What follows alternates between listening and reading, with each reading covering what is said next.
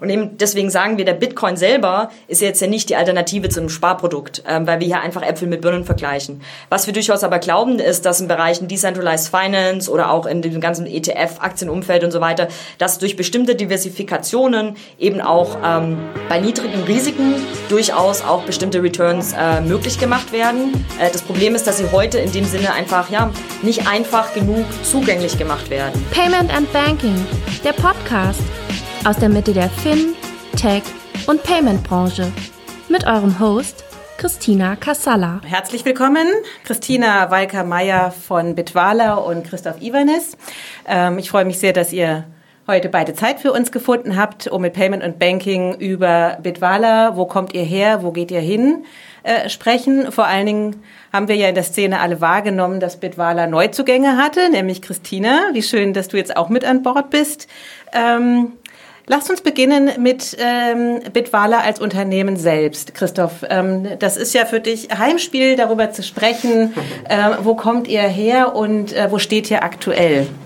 Ja, äh, in der Tat, also äh, Bitwala, wie man es aktuell kennt, ähm, wir sind zweieinhalb Jahre jetzt mit unserem Produkt alt. Ähm, wir sind immer noch, äh, muss man auch sagen, die einzige, das einzige Bankkonto der Welt, das es direkt vom Girokonto ermöglicht, Kryptowährungen zu kaufen und zu verkaufen. Das klingt jetzt so einfach, aber offensichtlich ist es doch ein bisschen komplizierter, weil ähm, wir das ähm, damals als erster getan haben und bis heute gibt es ganz viele zweistufige Lösungen. Also man hat irgendwo ein Konto, hat irgendwo auch Krypto, aber man muss dann irgendwie Geld nochmal hin und her schicken. Und bei uns ist es das Girokonto, an dem ich eine Karte habe, von dem ich direkt Cryptocurrencies, also Bitcoin, kaufen und verkaufen kann.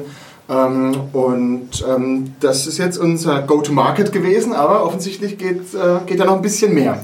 Banking Circle bietet Zahlungsdienstleistern und Banken jeder Größe sichere und kostengünstige Finanzinfrastrukturen. Von Konten mit mehreren Währungen über schnellen Zugang zu Krediten bis hin zu lokalem Clearing und Echtzeit-FX. Der Service von Banking Circle ist schnell, sicher und kostengünstig. Der Vorteil? Mit der proprietären Technologie des Unternehmens umgehen Sie unflexible und teure Altsysteme. Informieren Sie sich jetzt auf bankingcircle.com. Genau, das Signal habt ihr ja sozusagen in die Szene hinaus äh, kommuniziert. Christina, ähm, seit äh, einigen Wochen bist du ja nun auch an Bord bei Bitwala. Was stand denn in der Stellenbeschreibung drin? Also äh, ehrlicherweise muss ich sagen, dass es die Stellenbeschreibung so an sich gar nicht gab, äh, sondern der Ben kam äh, auf mich zu. Äh, und zwar mit der Herausforderung, äh, dass er gemerkt hat, er kriegt mehr Mainstream-Kunden oder beziehungsweise Bitwala bekommt mehr Mainstream-Kunden in ihr Produkt äh, und dann eben entsprechend auf mich zukam, weil ich jetzt in der Vergangenheit auf sehr großen ähm, Massenprodukten oder Mainstream-Produkten bei Zalando und N26 auch gearbeitet hat und äh, ja, ist er eher aus der Produktsicht auf mich zugekommen und hat gesagt, hey, wir wollen unser Produkt mehr Richtung äh, Massenmarkt aufmachen. Ähm, möchtest du uns dabei helfen, quasi äh, die Produktstrategie und auch die Vision zu formulieren, äh, die uns eben dahin bringt, eine größere Zielgruppe anzusprechen. Mhm. Weil die Kunden kommen langsam äh, stärker aus dem ich sag mal, mehr aus dem Mainstream auf uns zu, weil auch das Thema Krypto und Bitcoin natürlich relevanter wird für die Massen. Äh, und jetzt ist quasi die Frage, wie müssen wir eigentlich unser Produkt anpassen, um diesen neuen äh, Bedürfnissen, auf diese neuen Bedürfnisse besser reagieren zu können. Genau. Wenn du sagst mainstreamig, ähm, wer ist denn bislang der Bitwala-Kunde gewesen und wer ist der Kunde der Zukunft? Mhm. Also wenn man sich mal anschaut, wer unsere, der Großteil unserer Kundenbasis heute ist, sind das natürlich ähm, Personen, die sich schon mit dem Thema Krypto oder mit dem Thema Bitcoin äh, stärker auseinandergesetzt haben.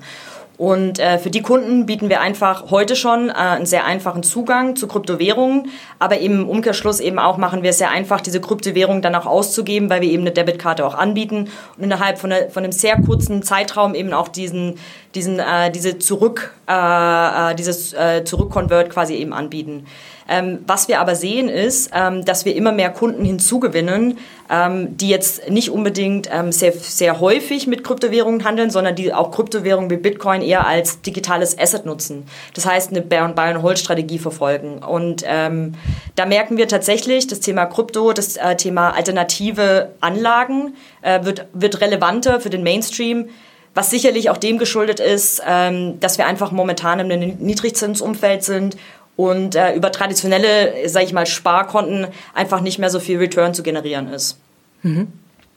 Ist das der Weg, den Bitwala in den nächsten Jahren gehen muss, Christoph, um äh, zum einen die Investoren glücklich zu machen und zum anderen einfach auch äh, als Bitwala weiter erfolgreich zu bleiben? Ich glaube sogar, es entspricht ganz arg unserer Vision. Also als wir das Produkt ja ursprünglich gestartet haben, haben wir wirklich sehr viel Zeit investiert, das Produkt so zu gestalten, dass es extrem einfach ist. Also wir haben eigentlich nicht unbedingt ein Produkt für einen Bitcoiner gebaut, obwohl es sehr, sehr hilfreich ist, wenn man schon sich mit Bitcoin äh, beschäftigt hat, ähm, weil es auch dann einfacher wird als die bestehenden Plattformen und Exchanges, die es vorher gab.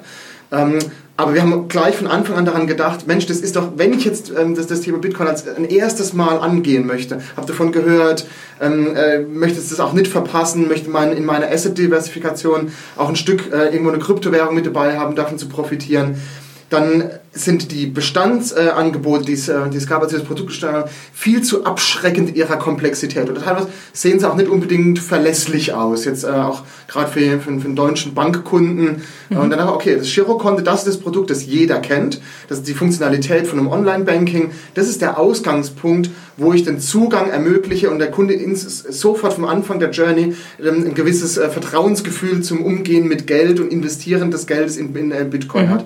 Und ich glaube, deswegen war das Produkt schon von Anfang an so gebaut, dass es, dass es auch ein, ein, sagen wir, ein Anfänger in dem Space ähm, gut aufnehmen kann.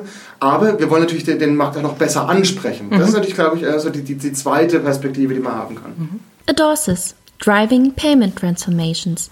Adorsis entwickelt innovative, skalierbare Services und Lösungen für die Finanzindustrie. Mit 15 Jahren Branchenerfahrung, High-Quality Professional Services und Solutions sowie direktem Zugang zu EU-agierenden Gremien deckt Adorsis den gesamten Digitalisierungsprozess durch Open Banking Know-how für ihre Kunden ab sowohl für die Modernisierung bestehender Systeme als auch zur Implementierung neuer Geschäftsmodelle bietet Adorsis Ihnen den komplett Lifecycle Service von der Konzeption über die Architektur und Entwicklung bis zum Support.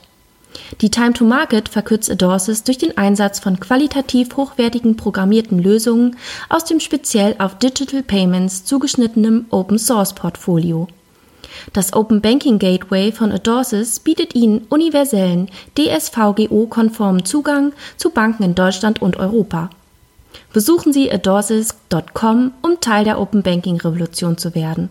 Das klingt sehr theoretisch. Was waren deine ersten Amtshandlungen, Christina? Also was, glaube ich, erstmal wichtig für uns ist, dass wir uns jetzt wirklich stark darauf fokussieren, wenn wir nächstes Jahr oder in den nächsten Jahren quasi eine, einen, größeren Massenmarkt ansprechen müssen, ähm, müssen wir erstmal die Kundenbedürfnisse auch richtig verstehen. Ne? Und wenn man im, im Banking mal anschaut, was sind denn eigentlich so die Kernkundenbedürfnisse, ist es relativ simpel. Ne? Ich habe Geld und ich möchte es ausgeben, das ist das Girokonto sozusagen und alles, was dazugehört. Und den Teil, den ich nicht ausgeben möchte, den möchte ich zurücklegen und im Zweifelsfall oder im besten Fall quasi äh, ein Stück weit einen Return zurückbekommen.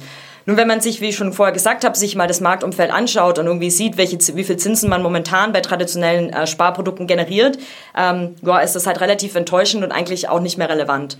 Das heißt, äh, auch äh, eine Massenmarkt-Zielgruppe ähm, schaut ja heutzutage schon nach Alternativen. Ne? Wie könnten die aussehen? Und äh, wir haben einfach festgestellt, dass äh, diese ganzen Alternativen, die heute am Markt sind, relativ komplex sind. Äh, man muss relativ viel Finanzwissen mitbringen und sie sind dementsprechend aufgrund der Komplexität oder auch der mh, hm, vielleicht nicht genügenden Usability äh, sind sie halt einfach keine Alternative. Wenn man sich mal überlegt, wie früher Banking aussah, man ist in seine Filiale gegangen, man hatte sein Sparbuch, es war alles total simpel. Und äh, wir glauben, dass es schon Alternativen für Sparprodukte draußen gibt, äh, technisch gesehen oder strukturell gesehen. Das Problem ist aber, dass sie zu komplex sind, äh, dass die Usability nicht, also die Accessibility in dem Sinne gar nicht gegeben ist für den Massenmarkt. Und genau in die Richtung wollen wir uns einfach weiterentwickeln, dass wir wirklich ähm, Alternativen äh, anbieten, die so einfach wie Sparprodukte sind, äh, aber innovativ gesehen von einer, von einer Finanzperspektive. Und dafür gehen wir raus, weil das ist einfach ein Core-Kundenbedürfnis, was heute, äh, Stand heute einfach am Markt noch nicht äh, gut beantwortet ist. Aber die Nutzer rufen ja nicht bei dir an und sagen, ich hätte jetzt gerne ein Girokonto in Bitcoin oder in Kryptos. Wie erreicht ihr diese Zielgruppe? Wo findet ihr die und wie sprecht ihr die an?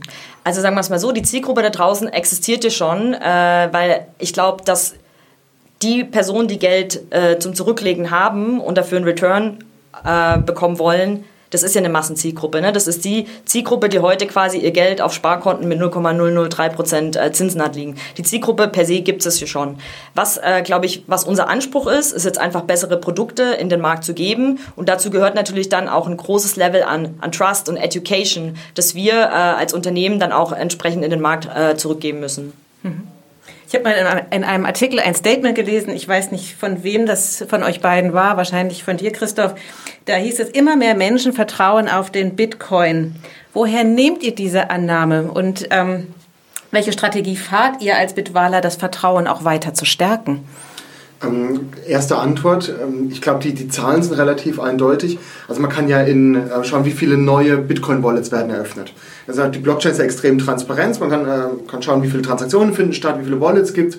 Äh, von daher kann man wirklich die, die Anzahl an Nutzern weltweit kann man hochrechnen und das wächst sogar relativ stark. Also wir sind da im zweistelligen Prozentbereich hier oder hier. Und was wir natürlich bei uns sehen, also jetzt wieder zurückkommen auch auf das Bestandsprodukt, wir sehen, dass die Mehrheit der Kunden, die bei uns ein Konto öffnen, Bitcoin kaufen, dass es der erste Kauf ist. Das ist genauso ein bisschen auch die Antwort auf, auf die Frage, ähm, welches Problem lösen wir. Die Leute, die sich schon damit beschäftigt haben, die schon immer mal gerne irgendwie, was ich, 5%, 10% ähm, des, äh, des Vermögens auch irgendwo in, in, in der Assetklasse investiert hätten, die können das bei uns tun, machen das dann da auch zum ersten Mal, gehen zum ersten Mal über die Brücke.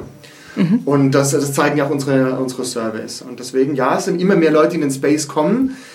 Ähm, da gibt es mit Sicherheit noch ein paar, paar, Ereignisse in der jüngsten Vergangenheit, die das natürlich nochmal speziell triggern. Also das ganze Thema, ähm, man spricht eh viel über Corona, aber auch hier ist Corona ein Thema. Warum?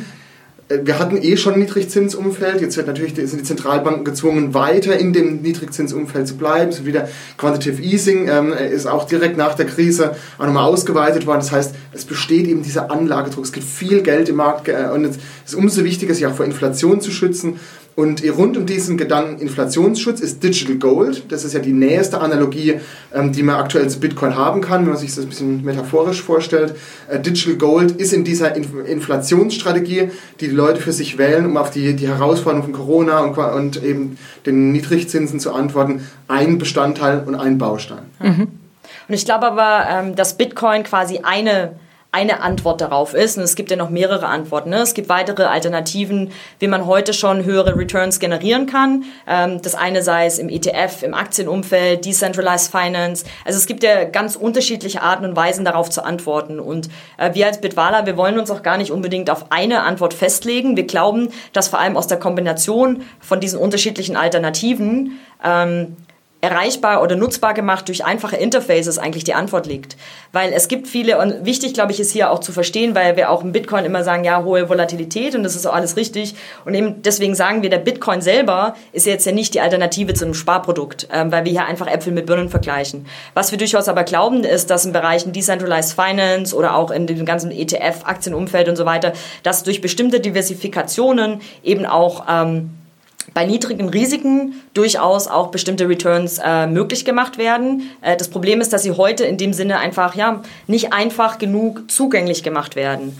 Ähm, und das genau wollen wir einfach, dafür gehen wir einfach los, dass wir einfach sagen, ähm, wir wollen, dass Banking und Finance äh, einfach für jeden zugänglich gemacht werden, aber eben in Form von Produkten, in die wir selber glauben und äh, in denen wir so viel vertrauen, dass wir sie eigentlich unserem Partner oder unserer Mutter empfehlen würden. Mhm. Und ich glaube, das ist einfach auch nochmal wichtig in diesem ganzen Banking-Umfeld, wo das Thema Vertrauen äh, jetzt auch in den letzten Jahren äh, auch durchaus gelitten hat, äh, dass wir einfach wieder gute Banking-Produkte in den Markt bringen, ähm, ja, mit, die wir mit gutem Gewissen auch äh, einem Mainstream auch anbieten können. Mhm. Also guten Gewissens, ähm, guter Punkt. Jetzt stehen ja gerade Kryptowährungen im Ruf, ähm, vor allem für Geschäfte außerhalb der Gesetze genutzt zu werden. Also gibt ja viele Punkte, wo, an denen man äh, an, bei Kryptowährungen auch kritisieren könnte. Ähm, bergen Kryptowährungen für, oder Kryptowährungen für euch nicht auch das Potenzial, die gesellschaftlichen Risse weiter voranzutreiben? Ähm, ich würde sagen, umgekehrt. Ähm, Bitcoin, ähm, also ich, äh, erstmal lassen wir zum ersten Teil kommen. Es vergeht ja kein Interview, das, in dem nicht irgendwann mal, ah, Bitcoin, das ist doch das Ding mit Geldwäsche und äh, mit der Silk Road. Und das Darknet. So also das habe hab ich ja schon ein paar Mal gehört. Ähm, äh, wenn man sich länger in dem Space beschäftigt. Aber es ist halt schon es ist eine, eine, sehr alte Analogie. Das ist die, die Zeit um 2013, 2014, wo Bitcoin ja auch als Währung eingesetzt wurde. Und es, äh, Kryptowährung, Cryptocurrency, der Name kommt ja auch ein Stück weit aus der Richtung. Ähm, aber was wir aktuell sehen, also für was wird denn Bitcoin tatsächlich eingesetzt, es ist ein Investitionsobjekt geworden. Mhm. Also äh, da ist eine Evolution und deswegen ist auch das Thema ähm, Darknet-Währungs äh, und ähm, ich glaube, es ist halt einfach in dem, in dem Mix, wie, wie Bitcoin eingesetzt ist, so verschwindend gering, aber es ist natürlich sehr catchy und man redet halt gern drüber, weil man ist ein bisschen hängen geblieben. Ähm, aber ich glaube. Ähm, nervt dich das? Jein, ähm, natürlich, weil man es immer wieder ähm, erklären muss. Ähm, deswegen natürlich ähm, ist es nicht erfreulich, jedes Mal von, von vorne die, die, die Geschichte äh, aufzuziehen. Aber ich, ich komme trotzdem immer wieder sehr gerne halt zu dem Schlusspunkt.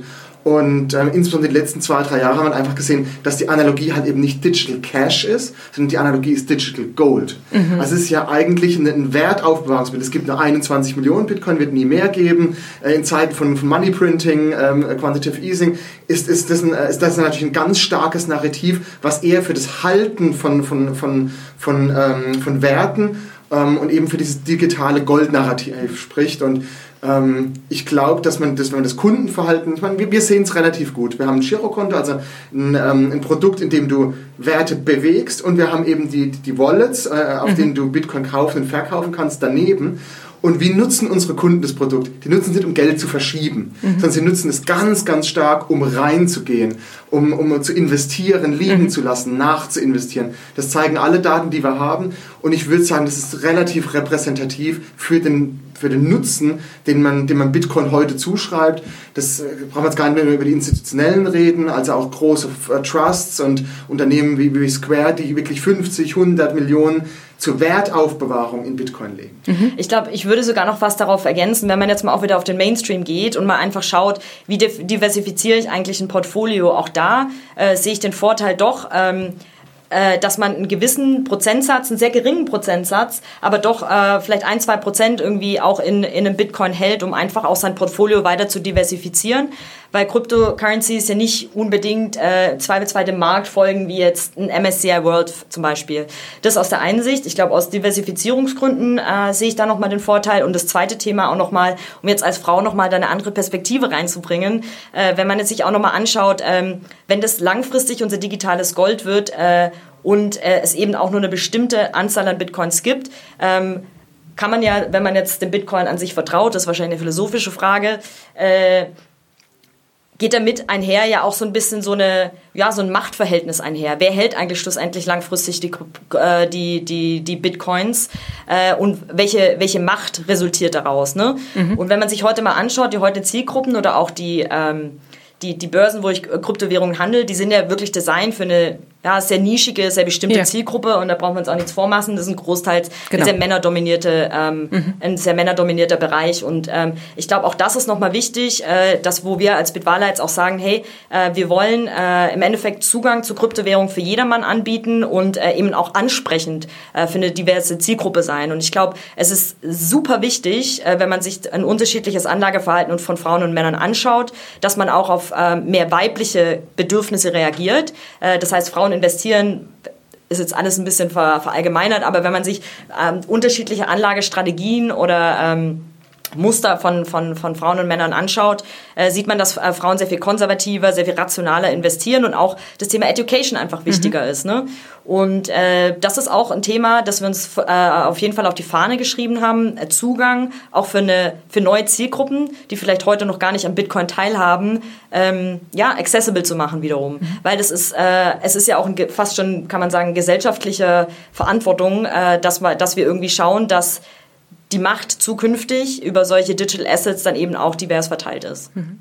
Aber wenn du sagst, äh, Frauen legen konservativer an, ist dann der Bitcoin tatsächlich der, der richtige Weg? Also wie gesagt, ich finde diesen Vergleich soll ich jetzt ein, Sparkonto aufmachen oder in Bitcoin investieren oder soll ich jetzt ein ETF-Portfolio machen oder in Bitcoin inve äh, investieren? Das finde ich einfach nicht richtig, weil das meines Erachtens einfach Äpfel und Birnen vergleichen ist. Ähm, was ich durchaus für sinnvoll halte, ist eben sein, äh, sein Portfolio zu diversifizieren, mhm. um das Risiko einfach äh, zu reduzieren. Und da halte ich durchaus äh, zwischen 1, 2, 3 Prozent äh, mhm. in, in Bitcoin oder generell Kryptowährungen durchaus für sinnvoll. Ja. Mhm. Okay. Wann hast du denn das erste Mal von äh, Kryptowährungen gehört? Ähm, tatsächlich auch schon äh, an den ganzen Anfängen von Bitcoin-Währungen, weil ich auch einen Freund hatte, der sich in äh, sehr jungen Jahren des Bitcoins äh, sehr viel Bitcoins gekauft hat und dadurch sehr, sehr reich wurde. Das war mein erster Er hat sie gehalten, ja? ja, genau. Äh, das war so mein erster Touchpoint. Aber klar, also ich investiere natürlich ähm, selber. Ich habe mich auch mit dem Thema auseinandergesetzt. Ähm, und äh, obwohl ich, sage ich mal, einen Master im Bereich Business und Finanzierung habe, äh, sehe ich mich auch eher als Mainstream-Kunde, ne, der sich mit dem Thema beschäftigt hat, äh, nachdem man eben Geld ein bisschen zur Seite legen kann und dann schaut, okay, mein Tagesgeldkonto äh, funktioniert einfach nicht mehr, da kommt kein Return. Und was ist, also wie kann ich quasi äh, relativ Low Risk anlegen und doch äh, langfristig meine Returns zu generieren, ja. Mhm. Und äh, da sehe ich durchaus äh, Bitcoin als relevant für Diversifikation. Mhm. Ja, also ich finde es wirklich auch wichtig, dass man, dass man ein bisschen Risiko eingeht im Gesamtportfolio-Kontext und dass man es halt eben nicht für sich ausschließt. Ja, es, ist, äh, es hat ganz viele Chancen und ganz viele Risiken. Bitcoin ist sehr volatil. Ähm, das Timing ist, ist, ähm, ist wirklich auch ein Thema, wann kaufe ich. Aber wenn man einfach auch die Historie sich anschaut, es lohnt sich immer irgendwie dabei gewesen zu sein. Und halt eben nicht mit dem gesamten Vermögen, weil es halt sehr volatil ist. Mhm. Am besten ist es zum Beispiel auch regelmäßig zu kaufen, um eben diese, diese Spitzen rauszunehmen. Ähm, eines unserer nächsten Produkte ist äh, auch nochmal wirklich ein bisschen mehr massenmarktorientiert, ist deswegen halt auch ein Sparplan, dass man, dass man regelmäßig kaufen kann. Ähm, und ähm, das ist definitiv Einsteiger geeigneter, weil halt eben, was ist jetzt der richtige Tag? Selbst wenn ich mich damit beschäftigt habe, was ist der richtige Tag, um da so ein bisschen was zu kaufen? Also ich 1000 Euro, 5000 Euro, mein erstes Investment äh, in dem Bereich. Ähm, dann stretch es lieber über ein paar Monate, insbesondere wenn man es das erste Mal macht. Und da ist zum Beispiel so ein, ähm, ein, Sparprodukt, ein Sparplanprodukt, also jetzt ein äh, Sparen ist immer ein gefährliches Wort, es gibt Sparen und Investieren, aber wir wissen, glaube ich, alle, was gemeint ist beim Sparplan, dass man einfach regelmäßig kauft. Ja, ja. Eine gewisse kleinere Summe.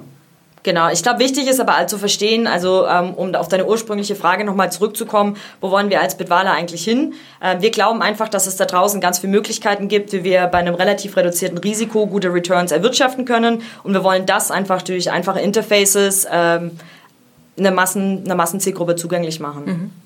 Wie rechnet ihr denn euren Zeit oder wie, wie, sieht euer Zeithorizont aus? Wann gehen wir auf die Straße und ich frage einen x-beliebigen Menschen, kannst du mir ähm, den Bitcoin erklären? Also ich glaube, das werden wir nicht erleben, ähm, aber ist auch in Ordnung. Also wenn ich jetzt auf die Straße gehe, jemand fragt, kannst du mir das Korrespondenzbankensystem erklären? Kann natürlich keiner. Kannst du mir das, ähm, das, das, das, ähm, das Protokoll erklären, auf den E-Mail-Transfer ähm, beruht? Kann auch keiner. Äh, und das ist auch total in Ordnung, weil ähm, Kryptowährung und die Blockchain ist, ist die zugrunde liegende Technologie. Und es geht nicht unbedingt darum, dass man die Technologie erklären kann, aber es ist wichtig, dass man den finanziellen Nutzen und, und der, die finanziellen Zusammenhänge versteht, also wenn man mit dem eigenen Geld wirtschaftet. Und deswegen ist das ist genau unsere Aufgabe. Also unsere Aufgabe ist es nicht, äh, Bitcoin zu erklären und wie jetzt das mit dem Permissionless und dem Private Key funktioniert. Mhm. Unsere Aufgabe ist zu erklären, okay, zum Beispiel, genau, wie ist es mit dieser Volatilität? Wie ist die Historie? Wann ist es gewachsen? Wie sind da die Marktzyklen? Ähm, da machen wir auch Education, also wir einen YouTube-Channel, Candles, äh, kann man abonnieren, ähm, wo, wo jede Woche auch so ein so einen Markteinblick geben für jemanden, der in den Space reinkommen möchte, um eben diese Mechaniken zu verstehen. Deswegen, es geht mehr darum, die Chancen und Risiken und halt eben auch die finanziellen Opportunitäten und den potenziellen Nutzen zu erklären. Mhm. Naja, auf Payment and Banking haben wir ja auch gelegentlich mal ähm, Beiträge über Kryptowährungen. Und ich glaube, immer noch der meistgehörte Podcast bei Payment Banking, wird immer wieder gesagt, ist, ist der relativ frühe Bitcoin-Podcast, weil ich auch das Catchwort Bitcoin zieht ja. natürlich. Ja, ja, das ist ja auch schon ein paar Jahre her und äh, da war das ja genau, da würde man ja im Grunde daraus ableiten können, es wird ja zunehmend bekannter. Ähm, entspreche auch, ja quasi. Genau, Antwort auf die Frage von vorhin. Richtig, also genau. es geht auf jeden Fall in, in den Bereich, das merken wir ja alle, wenn wir draußen mit Leuten sprechen, also auch außerhalb unserer Szene. Ja. Klar hat jeder jetzt mal inzwischen von diesem Bitcoin-Thema gehört, auch dass das jetzt irgendwie immer mehr Leute haben. Ähm, ja, dann, dann gibt es immer diese Stories, dass, viel, dass wenige Leute viel Geld verdient haben. Und das ist ja genau das, was Christina vorhin angesprochen ja. hat. Das ist das Gefährliche, dass, dass sich das jetzt zu sehr einengt, dass der Besitz an diesen begrenzten Menge an Kryptowährungen, dass es bei zu wenigen Leuten spitz zuläuft. Das ist ja das, mhm. eines der Probleme unserer aktuellen Gesellschaft, dass sich zu viel, zu viel ähm, Vermögen in zu wenigen Händen genau. ansiedelt. Und deswegen wäre wirklich, also ihr merkt auch ein bisschen mein Appell, mehr Leute sollten sich mit dem Thema auch dann wirklich finanziell auseinandersetzen, nicht nur so drüber reden, über die, die reich geworden geworden sind, sondern selbst ein bisschen was in dem Bereich machen. Ähm, ich möchte es auch fast damit mal ein bisschen abbinden. Wir haben schon sehr viel über Bitcoin geredet, da kommen mhm. wir natürlich her. Lass mich da nochmal was dazu sagen, weil ich glaube, äh, wenn man jetzt mal wieder auf eine Massenzielgruppe guckt, ist es halt... Äh, nicht realistisch, dass wir davon ausgehen, dass sich jetzt irgendwie die breite Masse in Deutschland irgendwann mit Finanzprodukten beschäftigt und sich da einliest und zig Blogs und Bücher liest. Ja, das hat äh, bisher keiner gemacht und das wird auch langfristig wahrscheinlich keiner machen. Das heißt, es ist wieder die Frage, was ist denn unsere, wenn wir sagen, hey, wir wollen die Bank der Zukunft sein, was ist denn eigentlich unsere Aufgabe? Mhm. Unsere Aufgabe ist es ja im Endeffekt wieder ähm, relativ sichere Produkte für eine Masse anzubieten. Ja, das hat äh, jede traditionelle Bank, Volksbank, Sparkasse auch gemacht mit einem Sparkonto. Und genau das überlegen wir uns jetzt. Ja, wir schauen uns an, okay, dieser Need besteht weiterhin, dieses Bedürfnis besteht weiterhin, das hat sich nicht verändert. Was aber halt keiner macht, der, äh, ich nenne es mal einen innovativen Player in der Fintech-Szene momentan, ist wirklich sich nochmal zu, ähm, bessere Finanzprodukte per se anzubieten. Und dafür gehen wir eigentlich raus, weil wir uns jetzt überlegen, hey, ja, der Bitcoin ist vielleicht nicht für jeder und es gibt sicherlich eine Zielgruppe, die sich da einliest und auch die wollen wir bedienen. Das heißt, das Thema Education Guidance wird für uns sehr, sehr wichtig sein. Aber was ist denn mit denen, die sich nicht einlesen? Und wie können wir sicherstellen, dass diese Gruppe eben in Produkte investiert, äh, die sie nicht arm macht, die nicht scammy sind. Mhm. Äh, und genau dafür gehen wir einfach raus, dass wir sagen, okay, wir wollen eine Alternative zum Sparbuch sein, äh, aber quasi anders strukturiert bzw. innovativer und mit besseren Returns. Mhm.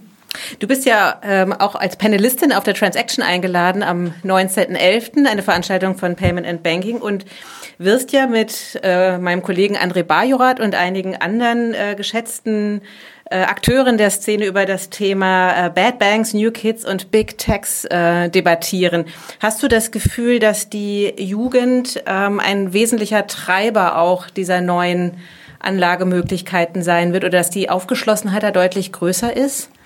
Na, das Problem ist ja, äh, diese Generation, ähm, die ja dann quasi irgendwann jetzt anfängt zu sparen, wenn sie dann, ich nenne, wir nennen das immer Disposable Income, also eigentlich Geld zum Zurücklegen hat, die sind ja äh, ein ganz anderes Marktumfeld, in das sie kommen. Ne? Also während unser eins noch mit dem Sparbuch, mit dem Weltspartag groß geworden ist und mit den 3,5 Prozent Tagesgeldkonten, mhm. äh, kommt diese Generation ja in ein Niedrigzinsumfeld. Das heißt, sie sind ja auf einmal konfrontiert mit, äh, ich muss bewusste Entscheidungen treffen, wo lege ich mein Geld an oder wie lege ich eigentlich Geld zurück, weil diese traditionellen einfachen One-Click-Lösungen, sage ich mal, oder äh, einfach Überweisungsthemen, wenn man jetzt ein Tagesgeld, mache ich eine Überweisung, zack, habe mein Geld angelegt, funktioniert ja für diese Zielgruppe gar nicht mehr. Mhm. Das heißt, äh, wenn diese Zielgruppe sich Geld zurücklegen möchte oder auch für, ähm, ähm, ja, für, fürs Alter vorsorgen möchte, müssen sie sich ja ganz anders mit diesen Themen beschäftigen. Und das heißt, wie ich gesagt habe, ich glaube nicht, dass es realistisch ist, dass sich jeder dafür gemacht ist, sich da selber einzulesen. Das, das heißt, da dafür besteht ja eigentlich ein Need an neuen finanziellen Produkten.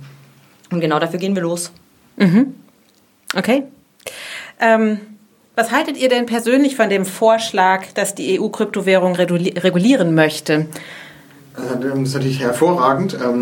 Es ist auch so ein bisschen ähm, oft wird es gesagt, äh, Kryptowährungen sind nicht reguliert. Und glücklicherweise mhm. in Deutschland seit 2013 relativ klar. Die BaFin hat immer klar gemacht, wie sie Kryptowährungen einschätzen. Das ist ein Finanzinstrument in Deutschland. Aber es gibt Länder, die haben, die, die haben Regulatory Arbitrage genutzt. Mhm. Ähm, und wir haben halt einen gemeinsamen Markt. Das heißt, Bitwala hat auch Wettbewerber im europäischen Kontext. Mhm. Und ähm, es gibt Staaten, die, die werben Unternehmen und sagen, na gut, wir machen es euch ein bisschen einfacher. Siedelt euch doch bei uns an. Und das, sind auch das ist im Fintech-Bereich insgesamt so, also im Kryptobereich auch so, dass es diese Regulatory Arbitrage gibt. Und das, was, was jetzt auf ähm, EU-Ebene stattfindet, die, die angestrebte Harmonisierung, genau dafür ist ja die EU da, eben im Binnenmarkt ähm, ein Level Playing Field für alle herzustellen, ist hervorragend. Also wir begrüßen es enorm.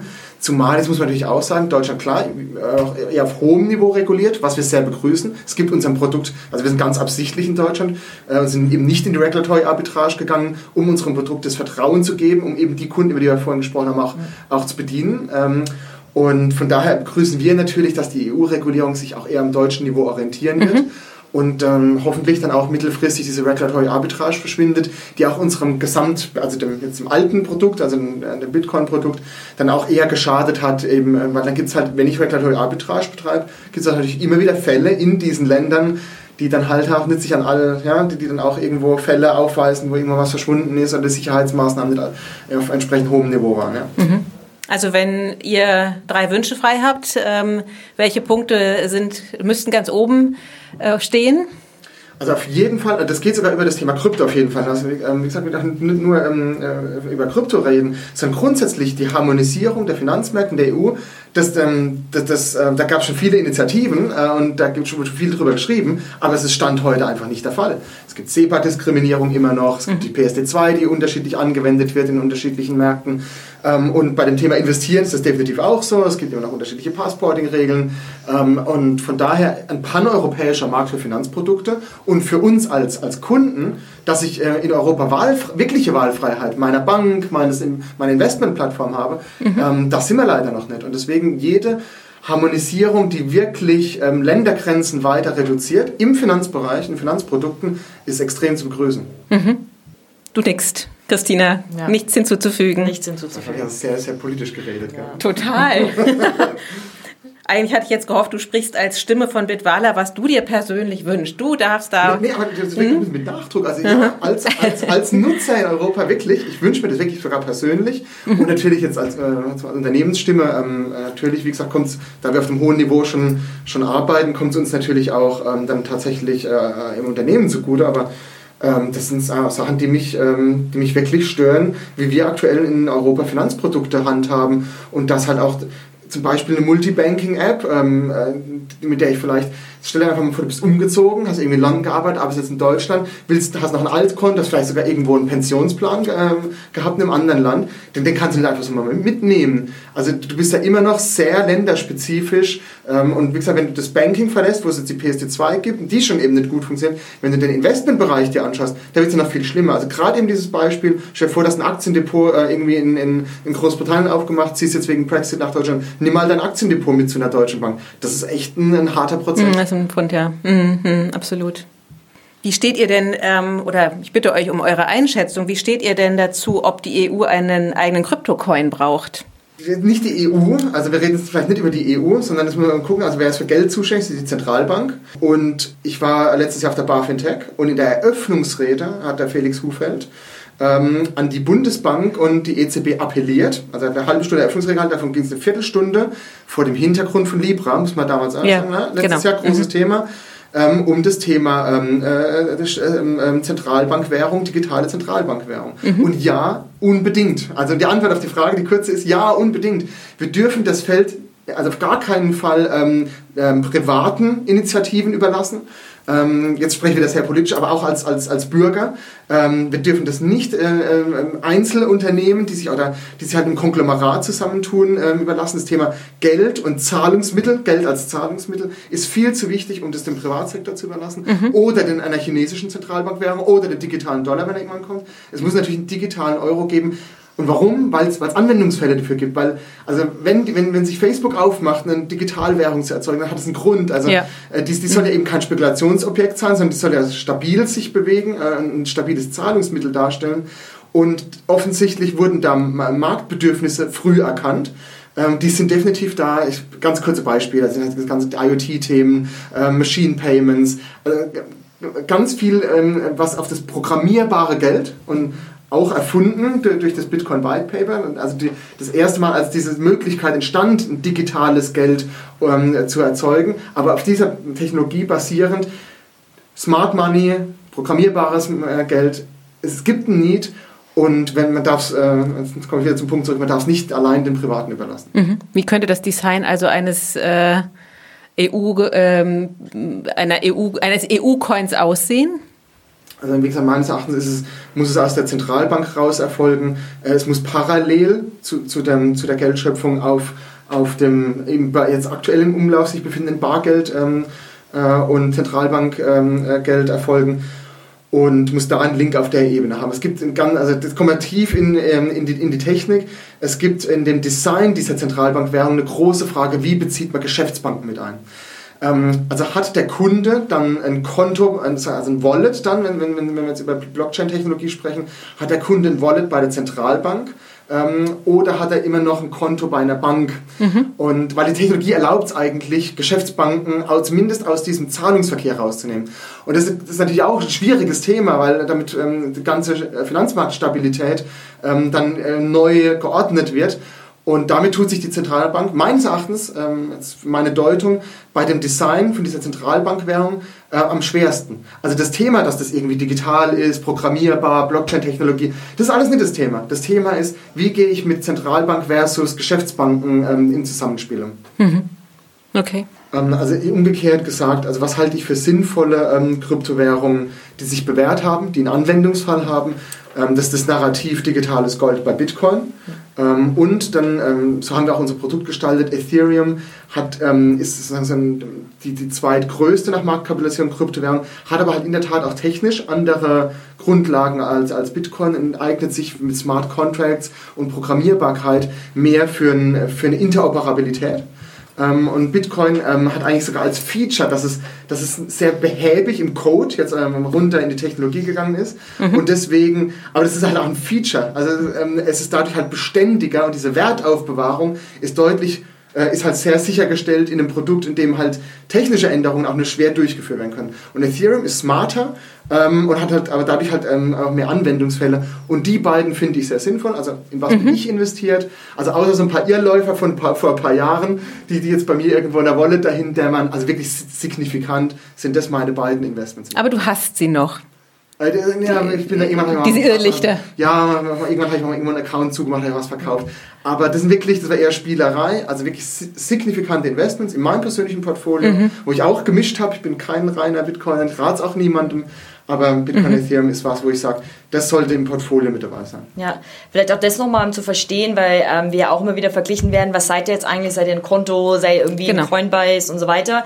Ähm, wir sehen uns eher tatsächlich als ähm, Kurator, äh, wenn, wenn es zu, äh, zu Kryptowährungen geht. Ne? Das heißt so, äh, Bitcoin, Ethereum ist was, wo, woran wir glauben. Äh, es gibt sicherlich zukünftig andere Cryptocurrencies, die auch relevant ähm, werden äh, oder dann sind, äh, wo wir aber sagen, hey, wir, wir wollen eben eher eine, eine selektive Auswahl an, an, an Assets unseren Kunden anbieten, wo wir persönlich dafür stehen und wo wir persönlich mit gutem Gewissen äh, auch unseren Kunden quasi eine, ähm, so eine Option anbieten können. Also wenn man das jetzt mal ein bisschen mit anderen Produkten vergleicht, ist das ja auch, äh, wenn man so dieser Spotify-Vergleich äh, versus Soundcloud versus Soundcloud, kann quasi jeder seine Musik hochladen, das ist relativ unkuratiert, während Spotify zum Beispiel nur mhm. kuratierte, qualitativ hochwertige Musik anbietet. So und genau so sehen wir uns da auch eher als Player, der nicht äh, jetzt äh, eine, eine, eine sehr hohe quantitative Auswahl an Cryptocurrencies anbietet, sondern tatsächlich eher hohe, hochselektierte ähm, ja, Produktauswahl, in der wir auch persönlich stehen.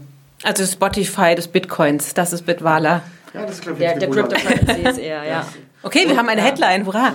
Ja, ja und dann auch eben jetzt mhm. wirklich noch ein bisschen auch ähm, so die, die, den Gesprächsfaden. Wir haben ja am Anfang jetzt mehr über Massenmarkt und unser zukünftiges Produkt gesprochen, haben mhm. viel über Kryptowährungen und unser bestehendes Produkt gesprochen. Also dieses Kuratieren. Ich ja. glaube, das verbindet diese beiden Welten, mhm. was Bitwala ausmacht. Dass wir immer nur angeboten haben, was wir selbst empfehlen würden, dass wir es also auch die, durchaus die Auswahl ganz explizit reduziert haben auf die sinnvollen Dinge, aber halt auch dadurch es leichter gemacht haben.